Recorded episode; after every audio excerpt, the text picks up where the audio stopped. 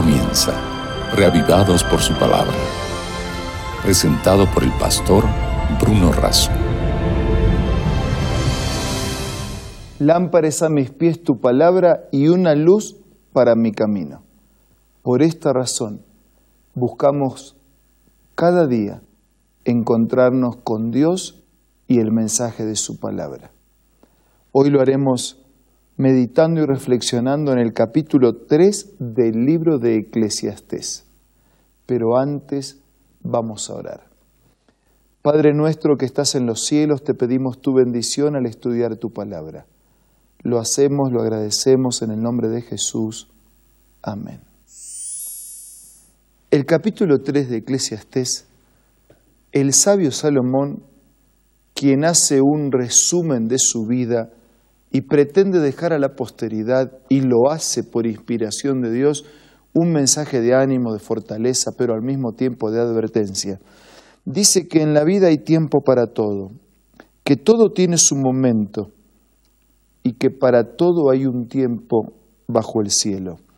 Un tiempo para nacer, un tiempo para morir, un tiempo para plantar, un tiempo para cosechar, un tiempo para matar, es decir, aplicar justicia, destruir, un tiempo para sanar, un tiempo para destruir, reciclar, un tiempo para construir, un tiempo para llorar sin reprimir los sentimientos, un tiempo para reír, un tiempo para estar de luto, un tiempo para saltar de gusto, un tiempo para esparcir piedras, un tiempo para recogerlas, un tiempo para abrazarse, un tiempo para despedirse, un tiempo para intentar, para desistir, para guardar, para desechar, para rasgar, para coser, para callar, para hablar, para amar, para odiar.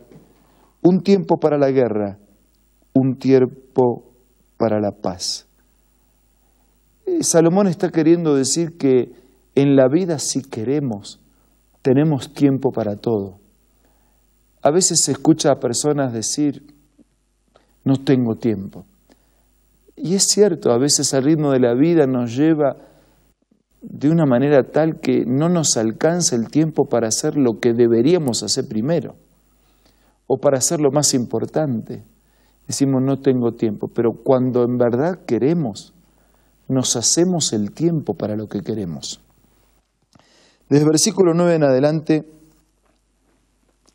nos encontramos con un segundo mensaje en este capítulo.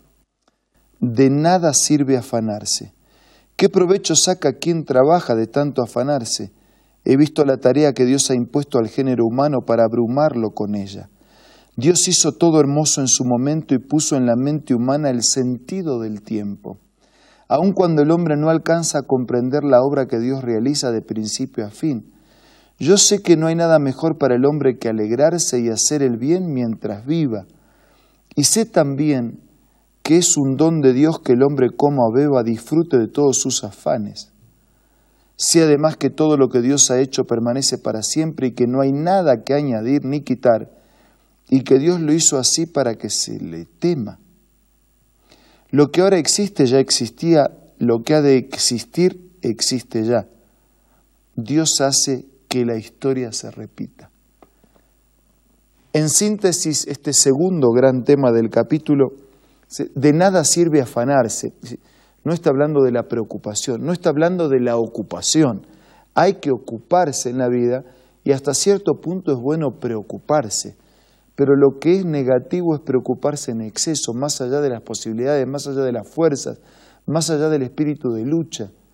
Por eso dice, de nada sirve afanarse. Y el tercer gran tema presente en este capítulo es algo así como un contraste o contradicciones de la vida. 16. He visto algo más en esta vida, maldad donde se dictan las sentencias, maldad donde se imparte la justicia. Pensé entonces, al justo y al malvado lo juzgará Dios, pues hay un tiempo para toda obra y un lugar para toda acción. Pensé también con respecto a los hombres. Dios los está poniendo a prueba para que ellos mismos se den cuenta de que son como los animales, los hombres terminan igual que los animales, el destino de ambos es el mismo, la muerte. Todos mueren por igual, el aliento de vida es el mismo para todos. Así que el hombre no es superior a los animales.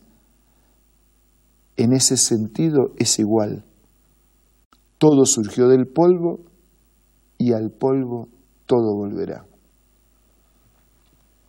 En el versículo 21 en adelante hasta el final del capítulo leemos, ¿quién sabe si el espíritu del hombre se remonta a las alturas y el de los animales desciende a las profundidades de la tierra?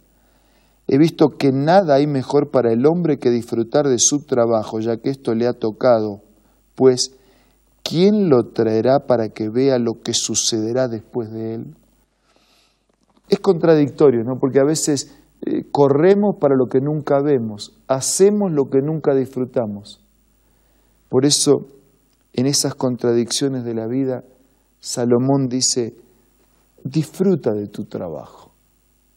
Vive el presente, actúa con responsabilidad en el presente.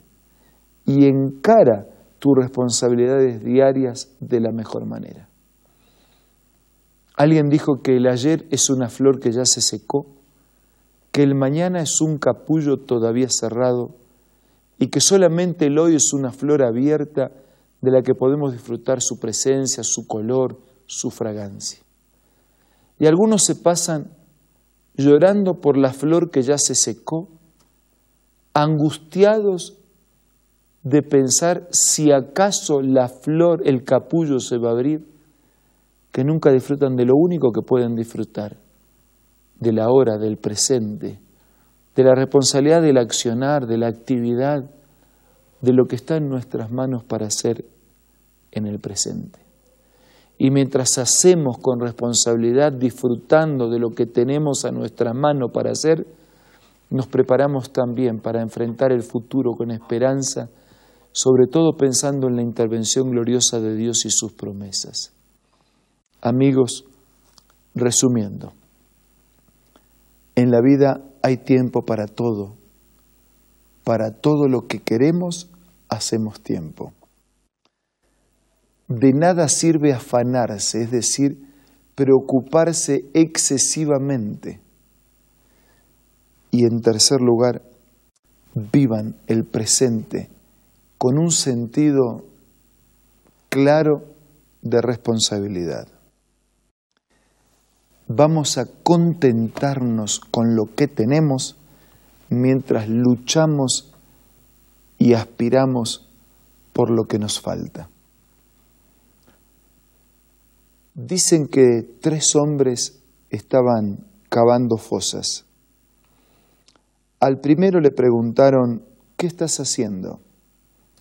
Y él dijo, transpirando como un animal. Al segundo le preguntaron exactamente lo mismo. ¿Qué estás haciendo? Y él contestó, ganándome la vida. Al tercero le preguntaron, ¿qué estás haciendo? Y él dijo, sentando las bases de una gran catedral. El trabajo era el mismo. El momento y el lugar, el escenario del trabajo era el mismo. Para unos ese trabajo era una carga pesada. Para otros era simplemente un medio para ganarse la vida y para el tercero ese trabajo llenaba de satisfacción su corazón porque estaba sentando las bases de una gran catedral. La actitud es indispensable para enfrentar y sobrellevar las cargas y las responsabilidades de la vida de cada día y de todos los días. Tengamos la mejor actitud. Jesús dijo, basta a cada día su propio afán llevemos las cargas de un día a la vez y permitamos que Dios siempre esté presente a nuestro lado. Ahora vamos a usar estos momentos para hablar con Dios a través de la oración.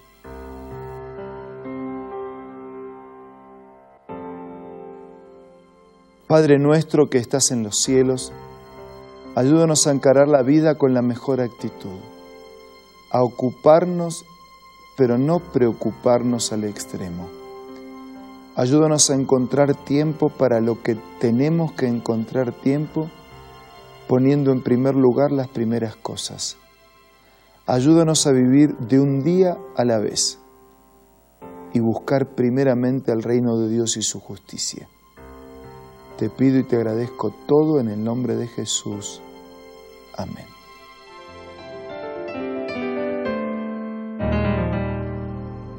Muchas gracias por su compañía en este día. Nos reencontramos mañana para seguir siendo reavivados por la palabra de Dios. Esto fue Reavivados por su palabra, presentado por el pastor Bruno Razo.